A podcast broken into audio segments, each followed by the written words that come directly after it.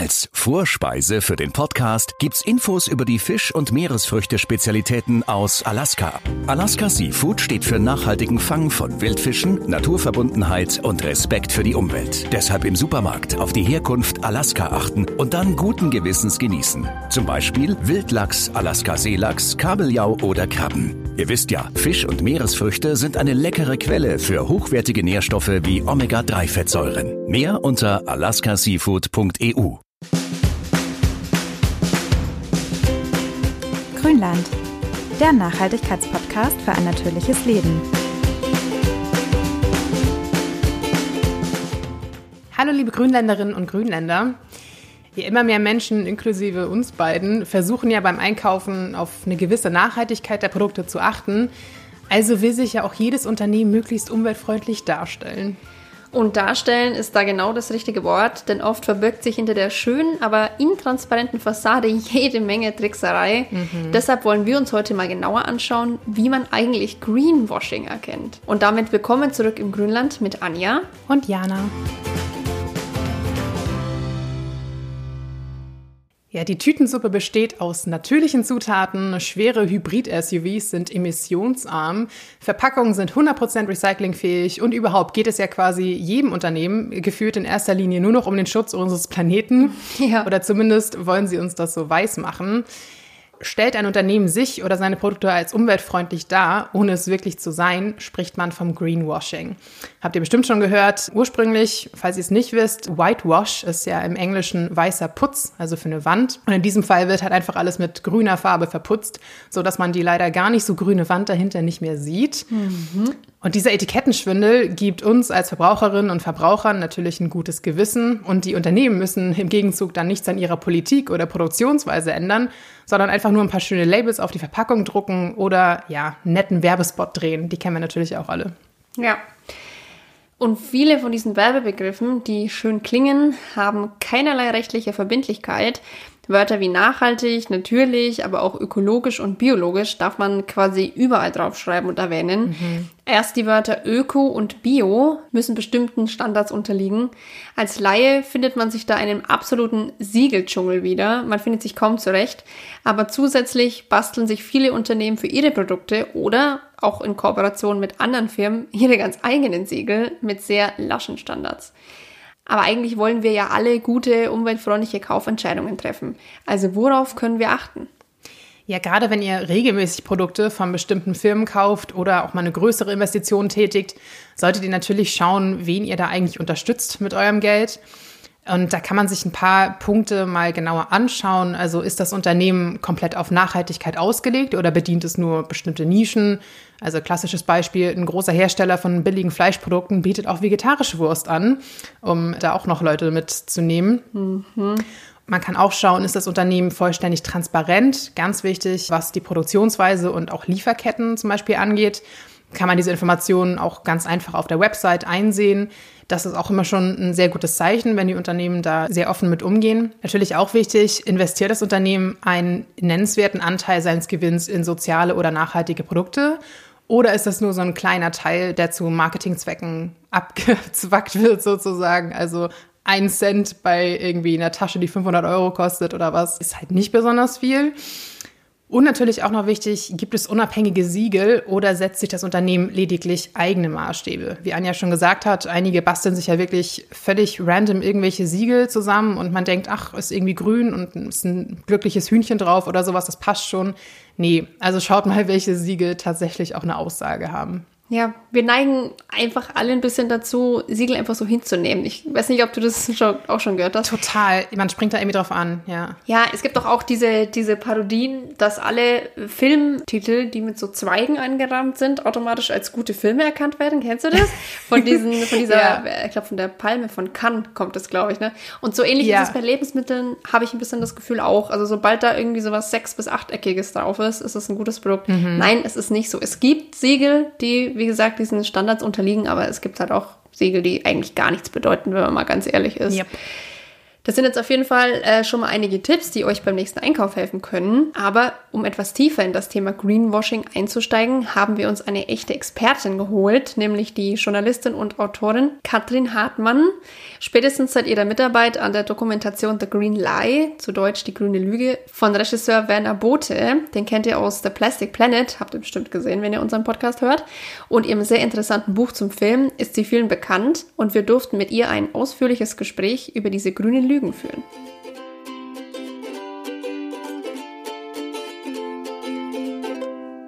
Ja, herzlich willkommen im Grünland, liebe Katrin. Schön, dass du heute da bist. Ja, ich freue mich auch. Du bist ja eine der bekanntesten deutschen Expertinnen für Greenwashing. Deswegen freuen wir uns äh, sehr, dass du für dieses Interview heute bereitstehst. Aber wie bist du denn ursprünglich zu dem Thema eigentlich gekommen? Ist dir das privat oder eher beruflich aufgefallen? Wie war das?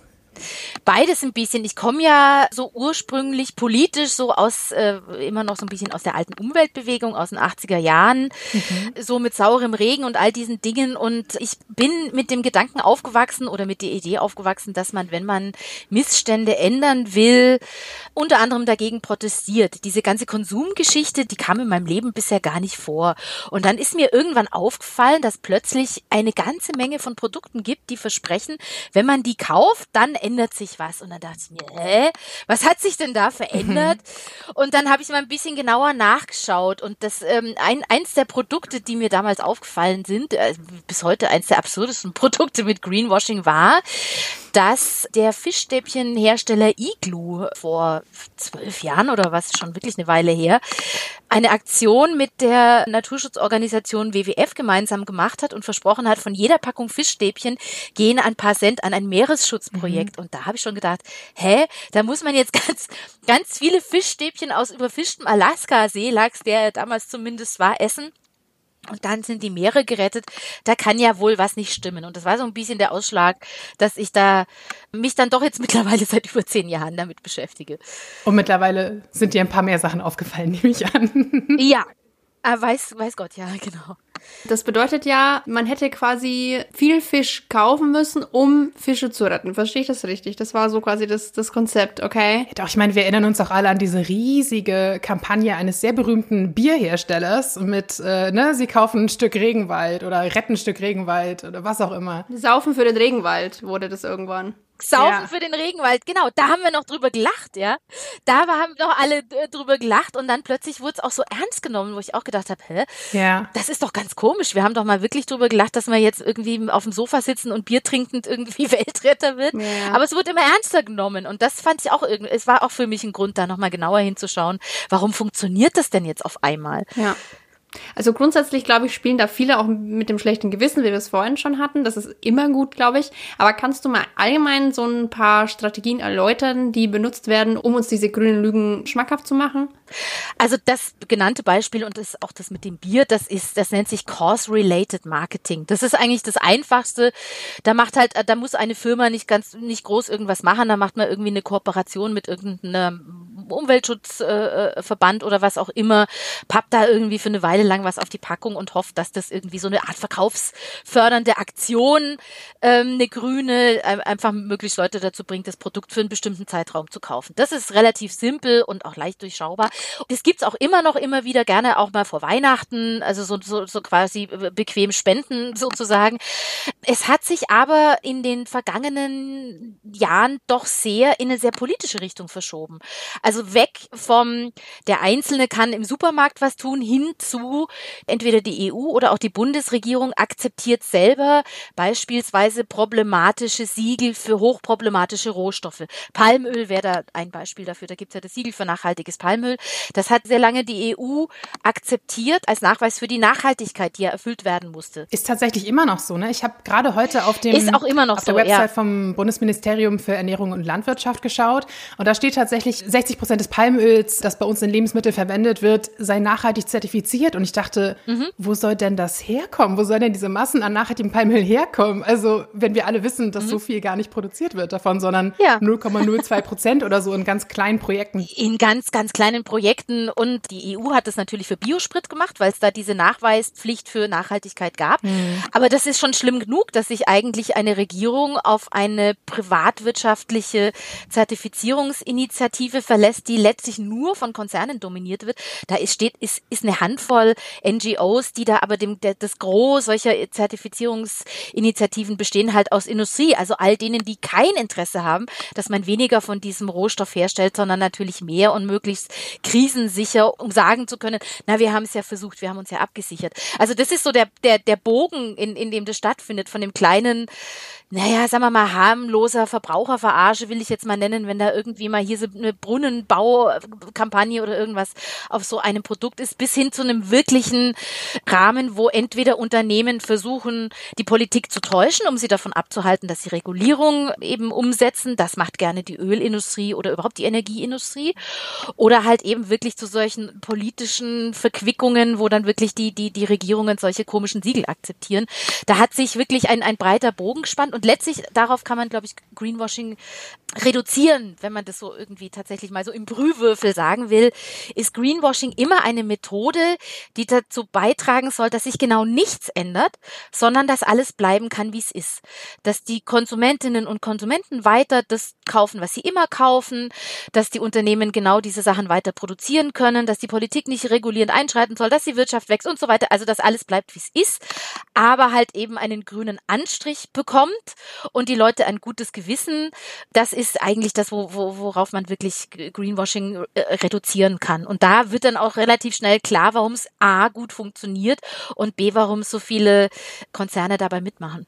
Ja, also ich meine, wie du sagst, es wird ja nicht nur von den Unternehmen, sondern leider auch von unserer Politik immer wieder behauptet, dass nachhaltiges Wirtschaftswachstum möglich sei. Also gerade im, im vergangenen Bundestagswahlkampf weiß ich, wie oft das gefallen ist. So ja, ne, das geht alles in Einklang mit der Umwelt, tralala. Äh, realistisch ist es ja aber so, dass unsere aktuelle Lebensweise nur funktioniert, weil sie halt auf einen, ja, weil ein Großteil der Kosten für Menschen und Umwelt ins Ausland verlagert wird, vor allem in den globalen mhm. Süden. Genau. Also eigentlich wissen wir diese Dinge, ja. Ja. Und trotzdem, was meinst du denn, warum ist es so, dass sich die meisten immer noch von diesen Aussagen so besänftigen lassen? Naja, es ist natürlich erstens mal ganz schön bequem, einfach selber auch weitermachen zu können wie immer und da, dabei das Gefühl zu haben, was Gutes zu tun und was zu ändern. Das ist ja auch ein Grund, warum Greenwashing so gut funktioniert. Ich, ich weiß noch, als ich angefangen habe, dazu zu recherchieren, da war immer die Frage, ja, da muss man halt die Leute aufklären, das ist eine Bildungsfrage, aber das ist natürlich Quatsch. Die ganze Werbung, die richtet sich ja genau an die, die hochgebildet sind, die den dicken Geldbeutel haben, die viel Geld für Konsum ausgeben. Alles andere ist für die Werbung und für die Konzerne ja gar nicht interessant. Also das ist keine Frage von Bildung, sondern ich habe die Erfahrung gemacht, dass je gebildeter eine Zielgruppe, je besser sie verdient, je mehr sie sich für Umwelt interessiert, desto anfälliger ist sie auch für grüne Lügen, die letztlich sagen, Mensch, wir müssen nicht verzichten, wir müssen nichts anders machen, wir können weiter konsumieren, im Urlaub fliegen, große Wohnungen haben, dicke Autos und wir machen es trotzdem besser. Das ist natürlich sehr sehr, sehr attraktiv und das funktioniert deswegen natürlich sehr, sehr gut. Und auf der anderen Seite ist es natürlich schon auch so, dass wir jetzt gesellschaftlich jetzt nicht so die große Utopie davon haben, wie ein schönes Leben für alle mit weniger Konsum und weniger Wirtschaftswachstum aussehen könnte. Und das ist natürlich, kann ich mir das für viele sehr, sehr gut vorstellen. Aber so eine, es ist schon eher, wir sehen es ja jetzt gerade auch in der aktuellen Situation und wir haben es bei, bei Corona auch gesehen, es geht immer und immer wieder darum, zurück zur Normalität, zu dem, was vorher war. Mhm. Und wenn wir ganz ehrlich sind, war das ja auch schon nicht so super. Aber daran wird natürlich irgendwie festgehalten. Und das macht die ganze Sache so, so schwierig und daraus entstehen halt auch diese grünen Lügen, immer zu sagen, wir machen alles anders, damit alles bleiben kann, wie es ist. so kann man es da eigentlich zusammenfassen. Das fand ich auch interessant, aber dass irgendwie gerade so in den ersten Monaten von Corona ja viele gesagt haben, oh ja, ich habe jetzt auch richtig Ambitionen, was zu ändern und mhm. ne, so diese, dieses Ausmisten und ich brauche gar nicht so viel und ich will auch gar nicht mehr so oft in Urlaub und Familie und zu Hause und alles schön. Ja. Und dann schlug das halt irgendwann um, ne? Je länger diese Pandemie dauerte und je länger Leute halt doch irgendwie Sachen auf Sachen verzichten mussten, desto mehr kann, glaube ich, dieser, dieser Trotzmechanismus so, nee, jetzt will ich aber doch wieder alles zurück. Und wie, wie du sagst, jetzt fällt immer mehr dieses, ja, wann kommen wir endlich zur Normalität zurück, ohne noch in Frage zu stellen, ob dieses Normal eigentlich so gut war und, und ist der erste Ferienflieger, der voll besetzt nach Mallorca geflogen ist, der kam in den Hauptnachrichten. Mhm. Also da sieht man schon wirklich, welche, welchen Stellenwert Konsum hat in unserer Gesellschaft. Das finde ich auch natürlich dann noch das nächste Problem an Greenwashing, das ist die ganze Frage dessen, wie ändern wir unsere Gesellschaft? Was für Alternativen gibt es so zu, zu einer individuellen Einkaufsentscheidung macht? Und die kann gar niemand, gar niemand treffen, wirklich. Denn es kann ja nicht jeder nach Indonesien fahren, wie ich das auch gemacht habe, und gucken, ob es das nachhaltige Palmöl gibt. Das ist ja, da, da, dafür ist das Greenwashing natürlich eine Abkürzung. Deswegen bin ich da auch immer so ganz ambivalent, weil ich mir einerseits denke, mein Gott, es gehen Leute halt einfach einkaufen und dieses Zeug liegt im Supermarktregal und dann steht man da abends nach Feierabend und möchte eigentlich bloß heim und denkt, oh, da gibt's jetzt diese Packung, was weiß ich, Tütensuppe, ich habe jetzt keine Zeit mehr zu kochen und da gibt's die andere und da ist so grünes äh, Aufkleber drauf, vielleicht ist es besser, nehme ich jetzt. Das will ich auch gar niemandem persönlich zum Vorwurf machen, weil das ist, glaube ich, einfach sehr, sehr menschlich. Aber die Frage, daraus resultierend müsste doch eigentlich auch viel mehr sein, warum steht das alles im Regal? Warum ist es legal, dass das produziert wird? Ne, unter, unter den Folgen, die wir alle kennen. Ja. Und ist es wirklich wahr, was die Wirtschaft gerne mal mit Greenwashing behauptet, dass sie damit so viel Gewinne macht? Weil wenn sie mit grünem Wirtschaften oder mit, mit wirklich ökologisch und sozial verträglichem Wirtschaften Gewinne machen würde, ja, dann würde sie ja nichts anderes machen. Da könnten wir uns diesen Greenwashing-Quatsch ja eigentlich sparen. Ja. Und das ist so, das ist so diese, finde ich, schwierige Gemengelage, wem man da eigentlich äh, was vorwirft, aber im Zweifel immer der Politik. Mhm. Aber für alle, die jetzt mal deinen Film nicht gesehen haben, dein Buch nicht gelesen haben, gibt es denn überhaupt sowas wie nachhaltiges Palmöl? Gibt es nicht einfach Produkte, von denen wir sagen können, das gibt es einfach nicht in Grün, auch wenn ihr da 25 Siegel drauf macht? Also es, es ist tatsächlich auch nochmal so ein, ein wie, wie eine, eine Greenwashing-Definition, die ich vornehmen würde, ist, je schädlicher ein Produkt und je weniger möglich, das gut zu produzieren, desto größer ist der Aufwand, das grün zu waschen und das als grün darzustellen. Und das ist halt bei Palmöl der Fall. Ich weiß, es gibt diese eine kleine Plantage in Ghana. Ich kann dazu nichts sagen, weil ich nicht da war. Ähm, das ist aber, also das ist winzig. Wenn man das vergleicht. Ich glaube, 0,02 Prozent des gesamten Palmölbedarfs stellen. Ach, wenig, we weniger. Ich glaube, ich habe es mal ausgerechnet. Ich weiß, es ist, es ist glaube ich, sogar weniger. Also wenn man sich, also des gesamten Palmölbedarfs, das ist ja ähm, das sind ja solche Mengen, das sind ja über 70, oh Gott, 70 Millionen Tonnen. Ich will mich jetzt da nicht. Ähm, viel aber, zu viel ähm, auf jeden Fall. Zu, viel zu viel. Es ist halt wirklich, es ist im Biosprit drin, das wird jetzt irgendwann ein Ende finden. Es ist in Lebensmitteln drin. Auch da ist es zum Teil mittlerweile wieder raus, weil das offenbar im Preis gestiegen ist. Da kann man mal sehen, dass das nur dann interessant ist, wenn es sehr billig ist. Sehr billig heißt, man kann schnell Fakten schaffen und Leuten den Wald wegnehmen und über Nacht abbrennen oder abholzen und Menschen dort wie Sklaven beschäftigen, also wie, wie Sklaven halten, kann man fast schon sagen. Und diese kleine äh, Plantage in Ghana soll so dafür stehen, dass es auch in gut geht. Ich wage das zu bezweifeln, dass es in diesen Mengen, wie dieser Rohstoff eingesetzt wird, wirklich in gut geht. Mhm. Weil wenn man jetzt sagen würde, es gibt diese Alternative in Bio, und das mag ja ich, ich will ja noch nicht mal sagen, dass es ein schlechtes Projekt ist. Kann ich gar nicht, weil ich es nicht gesehen habe. Aber wenn man jetzt sagt, das können wir überall so machen, das ist einfach falsch. Den Konsumgüterkonzern, der am meisten Palmöl von allen verbraucht, das ist Unilever. Dieser Konzern braucht Palmöl, dessen Ölpalmen auf einer Fläche weitaus größer als ganz Mallorca wachsen. Und wenn man das mal sich anschaut, nur ein einzelner Konzern, der halt Tüten, Tütensuppen, Waschmittel, äh, Reinigungsmittel herstellt, braucht so viel Palmöl, dann, dann hat man ein ungefähres Gefühl für die Dimensionen. Das kann es in diesen großen Mengen halt gar nicht in gut gehen. Das ist der Sinn solcher, solcher, solcher Industriesiegel, dass sie halt den, den Einkäufern bei diesen verzwickten Lieferketten, die es halt gibt auf der Welt, irgendwie einen ja, ein, ein, ein Persilschein geben. Du hast auf alles geachtet, worauf man achten kann. Was hältst du denn in dem Zusammenhang eigentlich von dem neuen Lieferkettengesetz? Versprichst du dir davon was? Ja, davon verspreche ich mir was. Ich weiß das, also ich bin ein großer Fan des Lieferkettengesetzes, natürlich nicht so in der Form, wie es letztlich durchgekommen ist. Mhm. Die Forderungen waren ja sehr, sehr viel stärker, die es vorher gab in, in der Diskussion. Aber, und das darf man nicht vergessen, und das ist ein entscheidender Schritt, das ist zum ersten Mal seit vielen, vielen, seit über 20 Jahren, dass dieser freiwilligen Unternehmensverantwortung ein Ende gesetzt wird. Es ist der, äh, das Ende der Freiwilligkeit hat angefangen. Und das finde ich einen wesentlichen Schritt, weil die vergangenen 20 Jahre war es ja so, dass auch die EU und die Bundesregierung mit dem Rat für nachhaltige Entwicklung versucht hat, die Firmen dazu zu bringen, sich von selber zu bessern und diese ganze Freiwilligkeit, die dann auch natürlich mit, mit, mit, mit nicht unabhängig äh, kontrolliert worden ist, hat ja zu Katastrophen ohne Ende geführt. Also nur mal den, den Einsturz der Textilfabrik äh, oder des Gebäudes mit der Textilfabrik in Bangladesch, Rana Plaza mal angefangen. Da war waren alle Firmen, die da haben produzieren lassen, hatten irgendwelche schönen Nachhaltigkeitsprojekte. Das macht wirklich den großen Unterschied, dass die Freiwilligkeit so jetzt nicht mehr geht.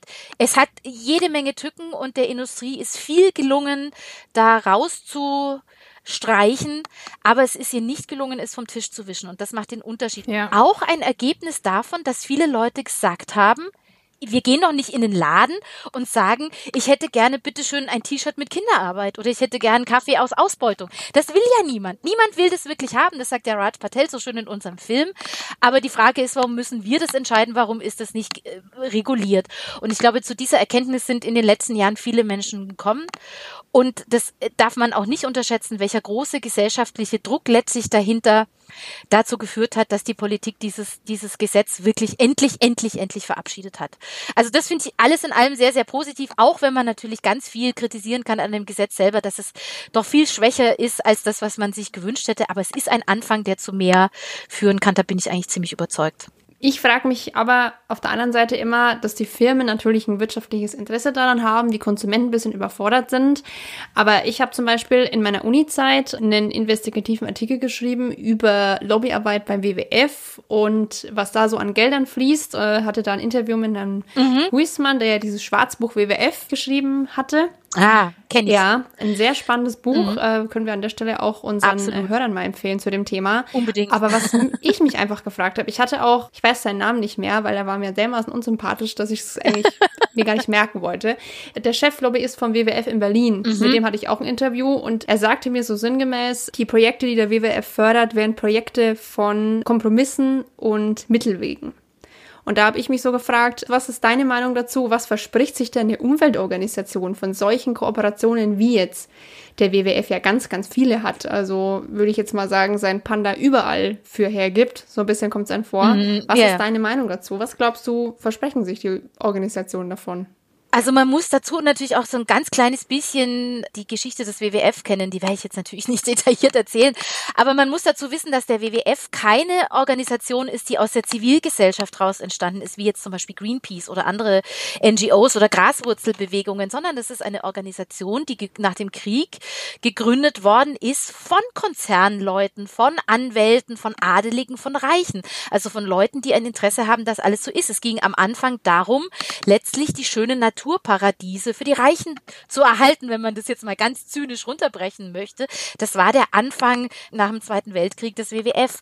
Das ist schon mal eine ganz andere Ausgangsposition als andere haben. Und die haben einfach das Prinzip, mit Unternehmen zu arbeiten, mhm. weil sie meiner Meinung nach der völlig falschen Vorstellung aufsitzen, dass sie sagen, wenn wir die ganz großen Verschmutzer, also die ganz großen Konzerne dazu bringen können, nur ein kleines bisschen was besser zu machen, dann hat das einen riesengroßen positiven Einfluss. Und diesen Beleg bleibt der WWF seit Jahrzehnten halt leider schuldig.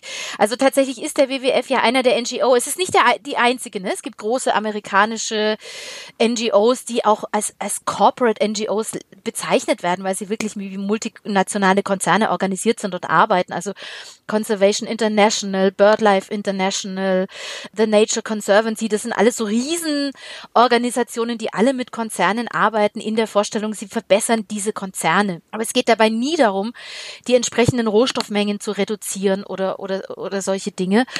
Die sitzen halt auch an diesen ganzen in ganz vielen Siegelinitiativen, beim runden Tisch für nachhaltiges Palmöl zum Beispiel oder beim, die, die gibt's ja jetzt für alle Problemrohstoffe oder auch bei diesem Round, Roundtable on Responsible Soy. Alles wirklich Rohstoffe, wo man sagen muss, das geht so gar nicht. Futter, Soja, nein, es geht wirklich so gar nicht. Sitzen sie drin, weil sie natürlich gerne glauben, man kann ein bisschen was besser machen. Und das ist dieser Kompromiss, wenn ich mit Leuten mit Graswurzelaktivistinnen und Aktivisten in Indonesien oder Bangladesch oder wo auch immer spreche, dann sind die total sauer auf diese Vorstellung, weil die wollen was ganz anderes. Und die kämpfen natürlich dafür, dass kein Wald mehr für, für Palmöl gefällt wird. Und sie sind damit im Übrigen sehr erfolgreich. Also das darf man sich auch nicht so vorstellen, dass da nur die großen NGOs da so erfolgreich sind, die Graswurzel und äh, die, die da irgendwie Stück für Stück, also Fall für Fall vor Gericht durchfechten sind, da teilweise haben da wirklich real äh, Waldflächen und Menschen gerettet. Das darf man, Klar. muss man da, da auch mal wirklich erwähnen. Das ist auch so eine Art von Greenwashing und die uns natürlich alles so einlullt und, und hält in der Vorstellung, es wird schon irgendwie alles gut werden. Alle werden von selber draufkommen, irgendwie was besser zu machen. Und dann wird es alles schon.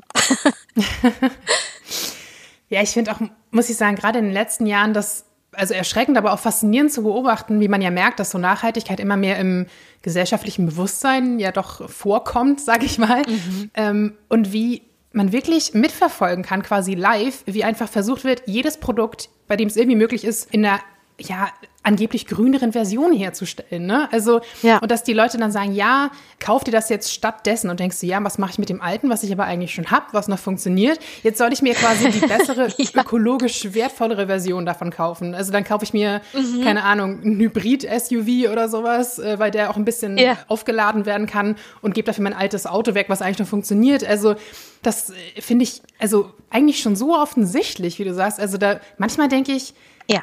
Also will man das wirklich nicht sehen oder glaubt man das tatsächlich? Also ich weiß nicht. Vielleicht habe ich auch ein anderes Auge dafür, weil ich mich mehr damit beschäftige. Aber manchmal denke ich, es ist schon fast so offensichtlich, dass es weh tut. Ja, aber ich stelle mir die Frage auch oft. Also ich meine, ich, ich stelle es mir natürlich bei Politikerinnen und Politikern einfach sehr, sehr oft, dass, dass ich mir irgendwie wirklich oft gefragt habe, mhm. glaubst du das, was du gerade sagst? Hättest du gern, dass es so ist? Willst du es unbedingt glauben oder lügst du mir hier einfach schamlos ins Gesicht? Das ist tatsächlich so. Ich habe mich das wirklich auch oft gefragt und wahrscheinlich ist es eine Mischung aus allem irgendwie. Vor kurzem hat die EU äh, Atomkraft als, als grüne Energie da mit der Taxonomie irgendwie eingestuft. Da frage ich mich doch, wo sind wir denn, wo sind ja. wir denn angekommen? Ich habe ja mal Witze drüber gemacht, dass die Grünen wahrscheinlich sogar auch noch irgendwie bei so einem Atomkonsens irgendwo dabei sind. Und jetzt rückt es einfach in greifbare Nähe, weil einfach wirklich der Druck natürlich für Regierungen ja. mit den internationalen Verträgen äh, schon groß ist und die Einschläge äh, ganz, ganz real äh, des Klimawandels rücken auch näher.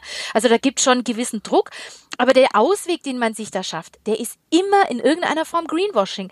Sei es irgendwelche CO2-Bilanzen, die man sich schön rechnen kann, weil man bestimmte Dinge unterschlägt oder weil man nur sich an diesem, an diesem Faktor CO2 festhält, den man halt auch so schön bilanzieren und mit Preisen versehen kann.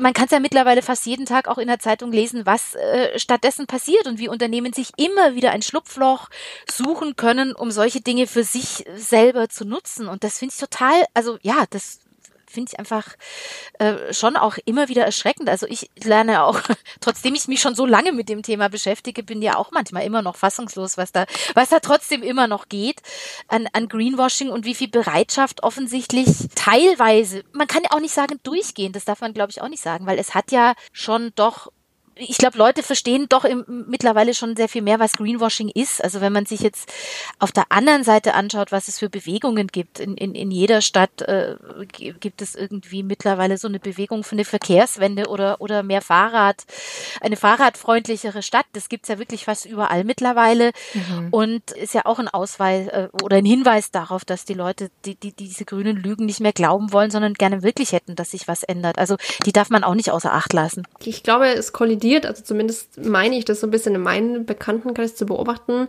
ob jemand wirklich an der Nachhaltigkeit interessiert ist und es auch von allen Seiten beleuchtet, so wie du gerade sagtest, Jana, hau ich dann mein altes Auto wirklich weg für ein Hybrid, obwohl es noch fährt, oder ob man einfach dadurch glaubt, Teil einer speziellen Gesellschaft zu sein. Also das Gefühl habe ich oft. Ja. Bekannte von uns hatten ein Auto, das für mein Empfinden nagelneu war. Unterm Strich war es wahrscheinlich vier, fünf Jahre alt, also kein Alter für ein Auto. Haben dann jetzt aber ersetzt durch einen Hybrid, weil O-Ton Hybrid wäre die Zukunft. Ja. Ich habe mich aus dieser Unterhaltung ehrlich gesagt geschlitzt, weil, also wenn Leute mit so, mit so Halbwissen ins Gespräch gehen, da kann man nur verlieren. Also die Erfahrung habe ich gemacht. Mhm. Aber also es gab bei denen einfach überhaupt keinen Grund, das andere Auto wegzutun. Und nur um zu sagen, wir haben jetzt das Auto, das die Zukunft ist, das ist, glaube ich, ein Problem, das viele Leute beobachten. Also Ja. gerade wie, wie wir, die, die sich sehr mit Nachhaltigkeit beschäftigen, dass Leuten das auch reicht, mit Halbwissen, ähm, sage ich mal, hausieren zu gehen und dann natürlich Pech haben, wenn sie an Leute geraten, die aber mehr wissen. Ich glaube, das ist echt ein Problem. Also Ja, und das Halbwissen hat ja den unglaublichen Vorteil, dass man sich im Prinzip aussuchen kann, was einem gerade passt. Das Genau, ja ganz genau. Das. Ja. Aber ich glaube auch, dass das halt wirklich, deswegen meinte ich auch, dass es natürlich gerade auch dieser große Widerspruch, dass gerade die hochgebildete, sehr gut verdienende Schicht so empfänglich dafür ist. Das ist ja oft auch so eine sehr technikaffine Schicht, die natürlich ansprechbar sind für diesen ganzen, ganzen grünen Kapitalismus und dieses Wolkenkuckucksheim vom grünen Wasserstoff und, und, und, und so, so, so ein unglaubliches technologisches Vertrauen haben, die, die natürlich dann empfänglich sind für, für ein, gerade für irgendwie so ein Elektroauto oder Elektro-SUV, was ja die, oder Hybrid, was ja die Totalkatastrophe in Wahrheit ist. Also verbraucht jede Menge Strom und verbraucht äh, jede Menge fossile Rohstoffe und hat noch eine Batterie, die irgendwie so viel wiegt wie ein Kleinwagen in 70er Jahren Und wird gefördert von der Bundesregierung. Und wird gefördert von der Bundesregierung. Das ist ja noch das nächste. Ja, das ist ja Greenwashing im Kern. Also, dass das ineinander greift, das überrascht mich gar nicht so sehr. Gleichwohl finde ich das auch oft einfach so deprimierend. Aber das ist äh, die- dieses Technikaffine, das schlägt da tatsächlich voll durch, weil man will ja gerne vorne mit dabei sein. Technik ist, hat immer irgendwie was mit Fortschritt zu tun. Und wenn man da nochmal irgendwie das Ganze mit einem grünen, grünen Mäntelchen versehen kann, dann ist man, wie, wie nennt man das? Wovon ich das Gegenteil bin, Early Adopter. ja, Genau, dann ist man ganz vorne in der Avantgarde, die ja gerne mal technisch ist, mit dabei und redet sich umso mehr natürlich ein, Teil der Zukunft zu sein. Ich meine, die, die, so reden ja auch diese ganzen Tech-Gurus. Ja, aber das hat halt auch wirklich, wie du ja auch schon sagtest, mehr, glaube ich, mit einem Aushängeschild nach außen auch zu sehen. Ne? Denn ich denke immer, wenn ich, wenn ich so viel Geld habe, mir zum Beispiel so ein unfassbar teures Auto zu kaufen, das ja angeblich so viel besser ist, dann hätte ich ja eigentlich auch mehr als genug Geld, tatsächlich nur im, im Bioladen einkaufen zu gehen und mich an der solidarischen Landwirtschaft zu beteiligen. Aber das sehen die Leute nicht. Sachen. Ja, aber das, genau, das sehen die Leute nicht. Das wäre das, was ich für mich privat mache, womit ich tatsächlich auch was verändern könnte. Ja. Aber das ist halt nicht das, was ich nach außen zeigen kann. Also Mhm. das ist halt, wo ich denke, kann man die Leute aber trotzdem nicht an irgendeiner Wurzel packen. Also wahrscheinlich würden sie auch das wirklich nachhaltige Produkt kaufen, Ja. wenn es halt das Einzige wäre, was, was im Regal steht irgendwie, oder? Ja, ja, klar. Ne? Und, das, und da müssen wir ja eigentlich hin. Ja. Also ich will mir doch eigentlich gar keine Gedanken machen, wenn ich einkaufen gehe. Ich meine, ich habe das Problem ja auch. Also ich weiß ja nun jetzt wirklich viel, aber bei den überwiegenden Sachen, die da auch selbst im Bioladenregal steht, denke ich mir auch, ja, ist es echt? Ich weiß es nicht. Also es fängt ja schon bei Tomaten an. Ja. Tomaten im Winter Bio oder Tomaten unbio im Sommer, aber aus der Region. Das kann man wahrscheinlich auf dem Papier noch nicht mal berechnen, was daran besser ist und was dann letztlich Greenwashing ist oder nicht. Das Ding ist, dass wir ja dahin kommen müssen, dass sich Dinge grundsätzlich einfach verändern und, und eben eine Gesellschaft, die bereit ist zu akzeptieren. Und da muss ich gerade echt sagen, wie sich derzeit und auch so in den letzten zwei Jahren sich das alles so entwickelt hat, bin ich mir nicht sicher, ob das wirklich jetzt noch so ein letztes Aufbäumen von wegen, die Party ist bald vorbei, lass noch mal alle auf den, auf den Putz hauen ist oder ob sich Leute wirklich was anderes wünschen. Ich glaube, es ist einfach beides. Es ist, glaube ich, sehr, sehr ambivalent. Und in diese Lücke stößt halt Greenwashing, weil es einfach Möglichkeiten eröffnet, sich selber nicht mehr so scheiße zu fühlen. ja. Ja, es ist halt eigentlich faszinierend. Also das ist ja so dermaßen cleveres Marketing, dass quasi die Bewegung, sage ich mal, die sich eigentlich gegen den Kommerz richtet, schon wieder kommerzialisiert wurde. Ja. Also dass das, was wir eigentlich nicht wollen, uns jetzt wieder in hübscher Form quasi im Regal angeboten wird. Ja, ja. Also es ist, ich meine, man muss ja auch immer sagen, ich glaube, das hattest du ja im Buch oder auch in der Dokumentation erwähnt, dass ja viel, viel, viel, viel mehr, also unverhältnismäßig viel mehr für dieses grüne Marketing ausgegeben wird, als Ja. tatsächlich für irgendwelche, ja, guten Zwecke, sage ich mal, die dieses Marketing bewirbt. Ja, ja, total. Es ist ja auch, man muss es ja auch echt wirklich einfach als das benennen, wie du schon sagst. Es ist Marketing, es ist letztlich Ja. Werbung. Es geht darum, dass Leute die Produkte kaufen sollen, die angeboten werden und nichts anderes als das von der Firma und da halt dabei bleiben. Das kann man ja auch immer beobachten. Es ist ja immer irgendwie was Neues, Tolles. Also da wird dann einmal ein Baum gepflanzt, dann ist wieder Armutsbekämpfung interessant. Das nächste ist dann Net Zero Emissionen. Das übernächste ist dann Ozeanplastik. Also man kann da auch, wenn man das mal über die Jahre beobachtet, immer wieder auch mal so Moden feststellen. Ja. Und ja, ich verstehe das total, dass das attraktiv ist, aber es hat halt, und das ist die andere Seite, all diese Freiwilligkeit, die hinter dem steckt, hat halt über all die Jahre wirklich, also wirklich 0,0. Sie hat wirklich einfach, man kann noch nicht mal sagen, es ist ein bisschen was besser geworden. Es hat einfach wirklich einfach gar nichts verändert. Mhm. Und dieser Wahrheit müssen wir uns stellen, weil dann können wir diesen Mist endlich hinter uns lassen und müssen uns auch nicht mehr verarschen lassen, sondern wissen auch, gegen wen man da kämpfen muss. Wir können uns anschauen, wer bekämpft dieses Lieferkettengesetz, wer, wie muss man die Politik äh, vorantreiben, dass sie das Lieferketten Lieferkettengesetz möglichst streng umsetzt. Das sind alles Dinge, die wir stattdessen machen können und müssen. Wie setzt man sich für eine Landwirtschaftswende, für eine Energiewende, für eine Verkehrswende ein? Und da tut sich ja auf allen Ebenen auch tatsächlich schon was. Ja, das ist ja auch eine soziale Frage. Ich meine, manche Leute können sich natürlich entscheiden, alles im Bioladen zu kaufen, sich da total zu informieren, im besten Fall das teuerste Produkt zu kaufen. Aber dieser scheinbar ethische Konsum spaltet ja auch die Gesellschaft. Das sagst du auch in deinem Buch. Kannst du das nochmal genauer erklären? Es ist ja auch oft immer davon die Rede, dass Nachhaltigkeit auch ähm, eine sozialgesellschaftliche Frage ist. Das ist tatsächlich so. Und ich meine, es ist tatsächlich so, dass ökologisch und sozial gut produzierte Produkte manchmal teurer sind. Nicht immer, das ist auch schwierig. Also bei Lebensmitteln ist es sehr wahrscheinlich so, aber bei, bei Klamotten zum Beispiel, das, das super Luxus-Marken-T-Shirt, das 300 Euro kostet oder was, das kann unter Umständen genauso miserabel produziert worden sein wie ein 1-Euro-T-Shirt. Also da ist der Preis überhaupt gar keine Frage. Aber tatsächlich bei Lebensmitteln ist es halt schon so. Und da habe ich das ganz oft erlebt, also bei, bei, bei Lesungen, bei Vorträgen, dass es immer wieder im Publikum dazu kommt, dass es heißt, heißt, ja, aber das sind doch eigentlich die Hartz-IV-Empfänger schuld, weil die kaufen ja diesen ganzen billigen Scheiß. Und das mhm. finde ich ganz, ganz schlimm. Da wäre ich wirklich, da wäre ich wirklich sauer, weil ich sage, wer arm ist, hat echt andere Probleme und macht keine Probleme. Da sieht man ja auch dieses gegenseitig mit dem Finger aufeinander. Du bist ein schlechter Konsument, ich bin die Superkonsumentin. Also diese eigene Überhöhung, mhm. die überhaupt nicht dazu beiträgt, dass die Gesellschaft solidarisch genug wird, um gemeinsam gegen Missstände zu kämpfen. Da müssen wir ja hin. Und ich habe das einmal erlebt bei einer Lesung, dann ist es bei meinem Publikum ja schon so, dass es weitgehend homogen ist. Es ist oft dann halt natürlich Umwelt interessiert. Natürlich ist es eher Mittelschicht. Und dann hat es wieder irgendjemand gesagt und dann stand ein Mann auf und sagte, so, jetzt sage ich Ihnen mal was. Ich bin Hartz-IV-Empfänger.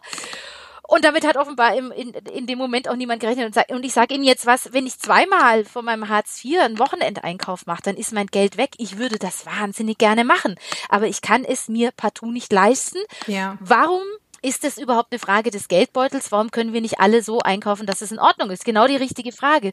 Und das andere ist, dass man muss ja auch mal überlegen, woher kommen denn die Billigpreise? Die sind ja nicht irgendwoher, ja. weil es ja immer ein Geschrei gibt. Das ist mir so oft schon aufgefallen, egal ob das jetzt Klamotten sind, ein, eingestürzte Textilfabrik oder wieder irgendein Skandal in der Landwirtschaft, ist immer reflexartig, ja, dann muss Fleisch teurer werden oder dann muss dies und müssen Kleider teurer werden. Und dieser Billigkonsum, und da muss man doch mal fragen, woher kommen die Billigpreise bei Lebensmitteln? Insbesondere sind Billigpreise natürlich politisch gemacht, weil es politisch erwünscht ist, dass die Produkte billig sind, damit auch Menschen, die wenig Geld haben, möglichst viel konsumieren. Mhm. So muss man nämlich kein Hartz IV erhöhen, keine Renten erhöhen, keine höheren Löhne zahlen, sondern Leute können irgendwie das Gefühl haben, von dem sogar ganz wenigen Geld, das sie haben, das können sie ausgeben. Ja. Das ist jetzt keine Verschwörungstheorie von mir, sondern das hat mit, mit Landwirtschaft, Subventionen und all diesen Dingen zu tun, dass billige Lebensmittel billig sind. Und das muss man sich auch mal vor Augen führen, dass Billigpreise eine, eine Funktion erfüllen, eine politische und gesellschaftliche. Der Gründer des Wiesenhof, PHW-Gruppe Wiesenhof-Konzerns, der hat mal in einem berühmten Interview gesagt, das Billighähnchen ist eine große soziale Tat oder so ähnlich. Ah ja, das ist ja nett. Und der Mann, der Mann hat das Bundesverdienstkreuz bekommen. Also wahrscheinlich okay. nicht für den Satz, aber der, der, der tatsächlich viel Fleisch für wenig Geld, viel, viel Essen für die Massen, damit das alles bleiben kann, wie es ist. Das ist tatsächlich äh, erwünscht. Und da an solche Wurzeln müssen wir ran. Und wenn wir uns anfangen, gegenseitig zu zerfleischen, wer der bessere Konsumierende ist, das finde ich furchtbar. Ich habe das zum Beispiel auch erlebt. Ich habe nach der grünen Lüge, als ich da auf Film- und, und Buchtour war, bei Lesungen immer wieder gesagt, wie können Sie das eigentlich mit Ihrem Gewissen verantworten, dass Sie nach Indonesien geflogen sind? Und dann habe ich auch gedacht, ja, also Entschuldigung, ich bin ja da nicht in Urlaub hingefahren. Ich bin ja da hingefahren, um was zu recherchieren und ich war lange da. Das erste Mal war ich, glaube ich, vier Wochen da. Für den Film waren wir irgendwie, waren wir auch lang da, zwei Wochen mindestens. Also wir waren ja nicht äh, im Urlaub, sondern wir haben ja Menschen zugehört, die unter Missständen leiden. Und ja, das kann man doch aber auch irgendwie telefonisch machen und so. Für den Film telefonisch, das ist ein toller Film. Ja. kann man auch im Radio zeigen. Ja, das ist ein super Film. Oder, oder ja. ja, also genau. Und, und vor allem, ich muss doch vor Ort mir ein Bild machen können. Klar, und, also ich habe überhaupt gar kein Interesse, auf abgefackeltem Regenwald rumzulaufen und dahin zu fliegen. Ich, ich, es wäre mir lieber, ich müsste das nicht machen, weil es das gar nicht erst gibt. Aber da sieht man, wie diese Schuldzuweisung, du äh, benutzt hier irgendwie zu viel Plastik, du isst zu viel Fleisch, dass das irgendwie natürlich auch den Effekt hat, dass wir alle ständig ein schlechtes Gewissen haben. Und das ist natürlich auch wieder für die Industrie und die Politik leichtes Spiel, mit dem Finger auf uns zu zeigen und sich hinterrücks ins Fäustchen zu lachen und weiter schön Geschäfte zu machen. Ja, das ist aber auch eine, sag ich mal, eine Taktik, die in ganz vielen verschiedenen Bereichen schon immer gut funktioniert hat, dieses, wir lassen lieber die Leute quasi gegeneinander kämpfen, als mal nach oben zu gucken, ne, was ja. da passiert. Also, genau. ich meine, ich bin auch schuldig, ich habe auch Diskussionen mit Leuten, wo ich denke, musst du jetzt ernsthaft das Ganze in Frischhaltefolie einwickeln? Und so, ich denke, am Ende des Tages ja. ist das nicht das Problem, dass Leute ein Stück Frischhaltefolie benutzen, ja. sondern die Probleme liegen natürlich ganz woanders. Aber klar, man hängt sich an so kleinen Sachen dann auf, wenn man das Gefühl hat, an die großen, sag ich mal, wirklich Wurzeln kommt man eh nicht ran irgendwie, ne? Also deswegen. Ja, ja, ja, genau. Ja. Aber ich, ich meine, ich verstehe den Impuls auch. Ich frage es mich manchmal schon natürlich auch. So äh, muss das jetzt sein. Aber letztlich müssen wir ganz woanders natürlich ansetzen ich weiß, es ist halt auch eine, finde ich, eine gute Mischung aus beiden. Ne? Ich finde immer so, man kann sich halt auch als Verbraucher, Verbraucherin nicht aus der Verantwortung nehmen. Nee. Also das finde ich, wird nämlich auch oft propagiert von einigen Leuten so, ja, das muss, müssen alles die Unternehmen regeln. Wo ich mir denke, ja gut, aber letztendlich produzieren die für uns. Und alles, was wir kaufen, wird halt auch nachproduziert. Ja, ja. Klar muss da an oberer Stelle auch was passieren, aber natürlich hat es auch mit uns selbst zu tun und wie wir uns verhalten. Ja, ja, klar, da gibt es auch natürlich viele Ausreden. Das muss letztlich die große Politik machen, aber die wird's, die, es gibt die Politik im luftleeren Raum ja nicht, die irgendwas von sich aus macht, sondern auf irgendeine Weise muss man als äh, wir als Bürgerinnen und Bürger sie ja auch dazu bringen. Und wenn man dieser ganzen Konsumbewegung was Positives geben will, dann ist es ja schon so, dass viele Leute einfach sagen, ich, ich weiß von den Umständen, ich möchte das nicht. Und das ist ja immer schon mal ein, ein Anfang, ist ja äh, über Dinge Bescheid zu wissen und dann festzustellen, oh, ich kann so viel kaufen an guten Sachen, wie ich will, es wird nichts ändern. Die Politik muss daran letztlich hat das schon auch mit dazu beigetragen, dass es überhaupt diese Idee des Lieferkettengesetzes überhaupt gab, dass es so viele Leute auch wussten. Was sind dann noch so Lösungen, gerade im privaten Bereich, wenn wir nochmal zum Anfangsthema zurückkommen, zum Greenwashing? Äh, wie kann ich das umgehen? Wie kann ich mich wehren? Worauf muss ich achten? Wie kann ich besser konsumieren? Muss ich auf die Straße gehen dafür? Was wäre jetzt so dein Tipp für unsere Hörer? Denn wie, wie kann man sich da besser wappnen?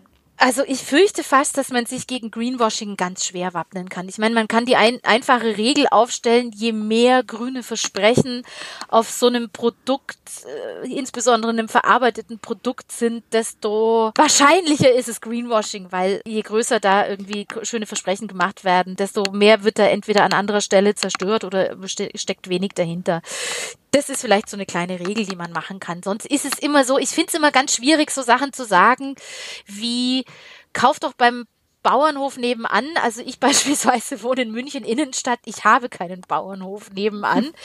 Und das ist auch nochmal so, so, so ein Ding. Natürlich die Vorstellung, dass jeder regional und saisonal einkaufen würde, wäre natürlich ganz toll. Aber das ist ja gar nicht möglich. Denn äh, tatsächlich ist es in Deutschland so, dass so große Teile der landwirtschaftlichen Flächen, ich glaube zwei Drittel für die Produktion von Fleisch vorgesehen sind. Also Oder da wächst Futter ja. drauf. Ja, genau.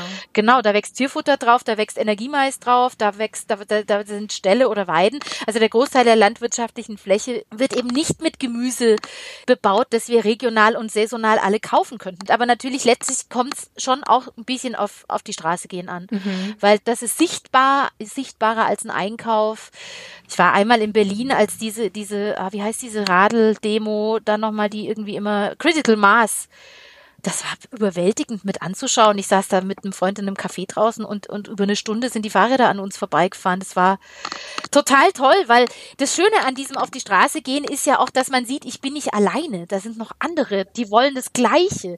Ich finde es, und mir geht's ja auch so im Supermarkt, stehen vor einem Regal und zu wissen, es ist irgendwie wahrscheinlich alles scheiße. Was ist jetzt das kleinere Übel? Das macht so schlechte Laune. Und, und ich meine, wer, wer mal auf einer Demo war und gemerkt hat, da, da also gerade auf diesen Fridays for Future Demos, wo, wo, wo man wirklich gesehen hat, da ist so viel Leben drin und so viel Idee, wie was anders sehen, sein kann, das kann ich jedem nur, nur empfehlen. Also ich bin noch von keiner so einer Demo irgendwie demotiviert nach Hause gegangen, weil das einfach ein ermächtigendes Gefühl ist, finde ich. Und weiß nicht, wo, ob wir nicht vielleicht sogar schon ganz woanders wären, wenn Corona nicht gekommen wäre und das mit Fridays for Future weiter auf der Straße so gegangen wäre. Ich fand das immer ganz, ganz toll, weil sich da, weil man auch gesehen hat, dass sich das so weiterentwickelt.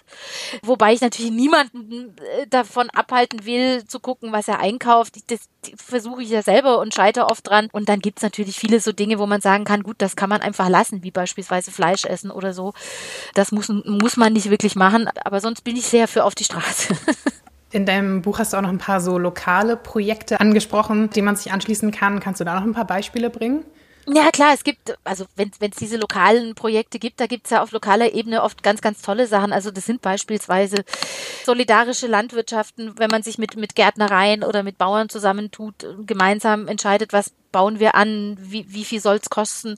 Das sind, das sind schöne, schöne Projekte, wenn man sich anschaut, wie ist eigentlich die Energiewende zustande gekommen, dann ist es nicht, weil die großen Konzerne plötzlich gesagt haben, wir hören auf mit Kohle, wir machen jetzt, äh, wir machen jetzt Windräder, sondern es waren kleine Bürgerinitiativen, die Windparks, äh, Bürgerwindparks und so weiter auf die Beine gestellt haben. Also das vieles von großer Veränderungen fängt wirklich im ganz, ganz Kleinen tatsächlich an und auf regionaler Ebene gibt es da wirklich ganz, ganz viel, dem man sich da, da anschließen kann oder sich das mal anschauen kann. Das ist natürlich von Ort zu Ort verschieden. Es gibt, ich weiß, dass es in in Ortschaften so mit Mitfahrbanken zum Beispiel gibt. Das finde ich auch eine wahnsinnig nette Idee. Das ist ja auch, das ist auf dem Dorf, da kennt man sich und und es ist nett, jemand mit zur Arbeit, ähm, mit jemand zusammenzufahren. Was auch wirklich weiß ich von meinem Heimatort, weil da nach vielen, vielen, vielen, vielen Jahren, ich glaube nach 40 Jahren, eine stillgelegte Bahnstrecke wieder belebt worden ist da ist niemand was weggenommen worden, da haben alle nur davon profitiert. Die Leute lassen jetzt ihr Auto stehen. Es gibt Rufbusse in alle Dörfer rund um, um diesen, diesen Ort. Und das hat allein diesen Ort so verändert und zu, zu etwas Besserem gemacht, dass man auch sagen kann, es lohnt sich immer für sowas zu kämpfen ich meine, so habe ich auch an, angefangen. Ich habe mit angefangen mit mit Unterschriften gegen Tierversuche mhm. in der Nachbarschaft zu sammeln mit neun oder was. Und wenn man wenn man sowas selber Teil von sowas ist, dann hat man das Gefühl, man kann was machen. Also man kann man man merkt ja auch, man kann was machen. Man wird man wird tätig und man hat einfach nicht mehr dieses ohnmächtige Gefühl, ich kann ja doch nichts machen und und natürlich kann man sich auch mit Leuten im globalen Süden solidarisieren. Es gibt ja auch viele gute Umwelt-NGOs, die eben nur mit solchen lokalen Projekten zusammenarbeiten, indem man die unterstützt. Also ich glaube, da gibt es eine Menge, was man tun kann. Muss man, muss man sich nur ein bisschen umschauen. Ich habe manchmal nämlich auch so ein bisschen den Eindruck, dass es natürlich auch sehr bequem ist zu sagen, ja, man kann ja doch nichts machen. Ja, also ich verstehe total, wenn Leute resignieren, weil einfach die Wucht des, der, der, der, der Weltlage, die, die ist natürlich riesig, aber auf der anderen Seite, finde ich, darf man das nicht sagen, dass man nichts machen kann. Also das sollte uns schon irgendwie allen klar sein, dass äh, dass es dringend Veränderung braucht. Also ich bin da wirklich absolut davon überzeugt, dass auf ein, eine schönere, ein schöneres und besseres Leben auf uns wartet als das, was jetzt so am Start ist unter vielen, vielen Opfern, an dem wir so festhalten. Ja, es hat aber auch wirklich ja über die letzten Jahrzehnte einfach endloses Wachstum gegeben. Ne? Es kam immer mehr dazu. Und ja. ich glaube auch gerade diese Nachkriegsgeneration, die halt so starken Verzicht kannte und das nie wieder haben wollte. Das sind halt ne, unsere Großeltern gewesen, die gesagt haben, okay, Hauptsache immer mehr, immer besser. Das will ich denen auch gar nicht vorwerfen. Das war halt einfach auch eine Zeit, in der das halt eine schöne Utopie auch wiederum war, für die einfach in diesem extremen Wohlstand zu leben. Nur jetzt müssen wir halt mit den Konsequenzen leben und uns fragen, brauche ich wirklich halt all diese Dinge, sei es das eigene Auto vor der Tür. Es ist für mich nicht viel komfortabler zu sagen, ich habe ein Ruftaxi, ich, äh, dass ich wirklich nur rufe, wenn ich es brauche und ich muss mich ansonsten um nichts kümmern. Also, dass, dass man solche Alternativen mal wirklich ernsthaft betrachtet und äh, sich fragt, okay, welche Teile meines Lebens kann ich eigentlich auch gut verändern, ohne dass es für mich wirklich ein Nachteil ist, sondern einfach nur anders. Naja, klar. Und wenn man, wenn man bedenkt, dass diese Nachkriegszeit, es war ja eigentlich eher die Ausnahme. Man tut immer so, als wäre das das Normale, aber das war es letztlich gar nicht. Das ist ja auch schon relativ bald dann in den 70ern hat das ja schon angefangen zu bröseln. Ich fürchte tatsächlich, dass wir dann in der Politik ein bisschen einen falschen Ansatz haben. Ich glaube, die Leute versteifen sich viel zu sehr darauf, was, was man ihnen wegnimmt, als darauf, was sie bekommen. Ja, ja. Wenn man sich jetzt zum Beispiel anschaut, wie der Wahlkampf verlaufen ist vor der Bundestagswahl, das war ja Verzicht und war ja das totale Schreckgespenst. Da Ja. ist ja explizit Politik gemacht worden. Wenn die, wenn ihr da hier Rot-Rot-Grün oder Rot-Grün oder wenn überhaupt die Grünen, dann ist Verzicht. Das ist die Verbotspartei. Das funktioniert äh, erschütternderweise sehr viel besser, als zu sagen, es könnte doch eigentlich alles viel schöner werden, zu sagen, uh, es wird euch was weggenommen. Es werden Dinge verboten, ihr müsst verzichten. Und schon sind alle, okay, Das ist aber doch genau das, warum Greenwashing so gut funktioniert, oder? genau. Das ist doch genau der das. Punkt, wo das Greenwashing ansetzt, ne? dass man sagt, hey, du musst das gar nicht, kauf einfach was in der grünen Verpackung, dann passt das schon. Und dann passt es schon und du hast, äh, genau, du, du kannst weitermachen wie immer und hast dabei die Welt gerettet. Das ist, deswegen funktioniert das genauso in, in, in dieser Zielgruppe so ganz hervorragend. Und das ist schon, schon, schon ein bisschen, bisschen erschüttert auch. Aber ja klar, also diese, diese Erzählung von Verzicht, die ist halt einfach wahnsinnig stark und es ist wahnsinnig schwer, dagegen anzukommen, weil es halt, ja, weil die Leute sich vielleicht auch einfach eher vorstellen können, was nicht mehr da ist, als etwas, was dazukommt, das sie noch nicht kennen. Allein diese Tempolimit-Diskussion. Welche Diskussion? ja, es gab noch nicht mal. Was Ja. einfach nicht nachvollziehbar ist. Kein anderes Land hat kein Tempolimit. Es gibt es gibt eigentlich nur Gründe, die dagegen sprechen, aus Ja. un, also so viele Unfallopfer, die Ja. nur wegen des fehlenden Tempolimits äh, erst zu Ja. Schaden kommen. Ja. Äh, was könnten wir Millionen Tonnen CO2 jedes Jahr sparen, nur mit dem Tempolimit? Ja, ja. Und dann kommt nur dieses eine Argument.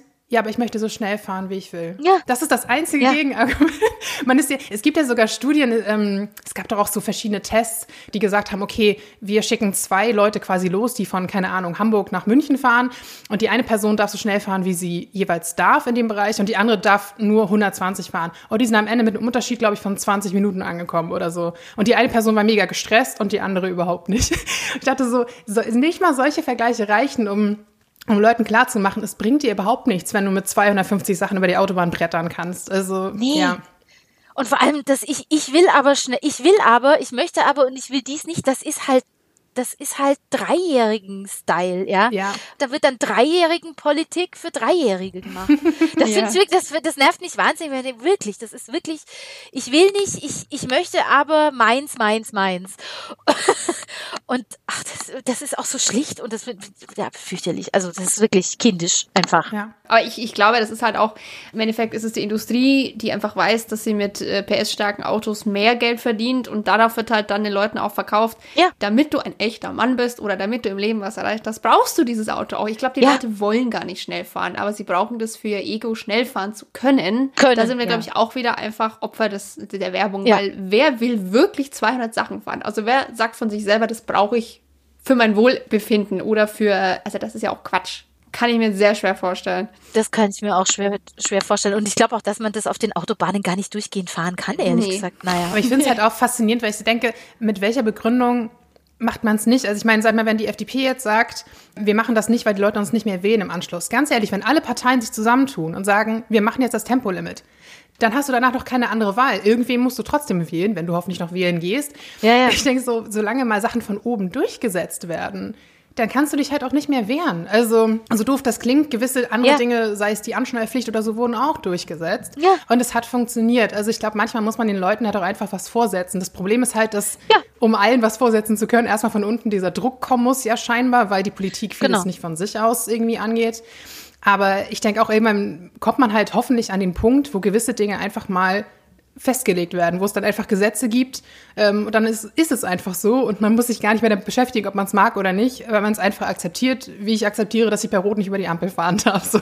Und ich glaube Ja. auch, dass es viel Zustimmung zu Dingen einfach gibt und der Widerstand womöglich gar nicht ganz so groß ist. Aber da wird halt wirklich einfach diejenigen, die halt ihre Privilegien da laut verteidigen, sind halt meistens auch diejenigen, die halt auch die Möglichkeit haben, das besonders laut zu tun, die den, den Ja. politischen oder gesellschaftlichen Einfluss haben, da ihre Stimme zu erheben und, und viele, viele andere halt eben nicht. Und, und gegen die kann man sich ja nur auch zusammen zur Wehr setzen. Ja, man muss ja eigentlich nur mal fragen, in welcher Welt leben wir, in der es keine Gesetze und Vorschriften mehr gibt. Ich meine, dann haben wir hier so Purge-ähnliche Zustände. Ich meine, im Grunde funktioniert die Gesellschaft ja nur, dass man einfach weiß, bestimmte Dinge gehen halt einfach nicht. Ja, Wenn man zusammen leben will, genau. Gut, aber umso wichtiger, dass wir halt wirklich, ne, wie du sagst, selbst auf die Straße gehen. Jetzt ist ja am Freitag, wenn wir das aufnehmen, ist wieder globaler Klimastreik. Der ist dann schon vorbei, wenn die Folge erscheint. Aber Fridays for Future ist ja eigentlich fast jeden Freitag. Da kann man natürlich immer mitlaufen. Genau. Und auch, ich denke, ganz ehrlich, selbst wenn ich nur 200 Follower habe, dann poste ich halt auch mal eine Story oder keine Ahnung was. Äh, also alles nutzen, was man hat. Ja, jeder in dem, was er halt macht. Ja, wenn, wenn du Lehrerin bist, kannst du mit deinen Schülern tolle Sachen machen. Das also man kann alles, was man eben auch so tut, wenn man in der Gewerkschaft organisiert ist, kann man seine Genossinnen und Genossen dazu bringen, vielleicht mal andere Anträge einzubringen oder sich mit den Themen zu beschäftigen. Ich glaube, das Wichtigste ist, dass, dass es irgendwie auf was Solidarisches hinausläuft, weil auch nur so können wir ja uns darüber einig werden, was wir wollen und was ist, was die gute Alternative ist. Ja, ich denke auch. Auf jeden Fall respektvoll miteinander umgehen. Das sieht man ja auch oft in irgendwelchen Kommentarsektionen, dass Leute gleich niedergeschmettert werden, weil sie eine Nachfrage stellen, wo ich denke, beantworte die Frage doch einfach ganz entspannt und dann können wir nämlich alle miteinander äh, ins Gespräch kommen und am Ende auch wirklich was erreichen, anstatt uns halt gegenseitig irgendwie noch fertig zu machen bei Dingen, die eigentlich schon schlimm genug sind. ja. Dann dir vielen Dank für das Interview und ich glaube, da waren viele spannende Impulse und Informationen nochmal dabei. Wunderbar, sehr gerne. Ihr interessiert euch für einen naturverbundenen Lebensstil? Dann schaut doch mal unsere Zeitschriften an. In der Landidee, Landapotheke, Landidee Altes Wissen und vielen anderen Heften zeigen wir euch jede Menge einfache Tipps und Anregungen zum Selbermachen, mit denen ihr euren Alltag Stück für Stück umweltfreundlicher gestalten könnt und euch selbst jede Menge Gutes tut. Ob Heilmittel aus der Natur, clevere Haushaltstricks oder nachhaltiges Essen. Es sind die kleinen Veränderungen, die Großes bewirken.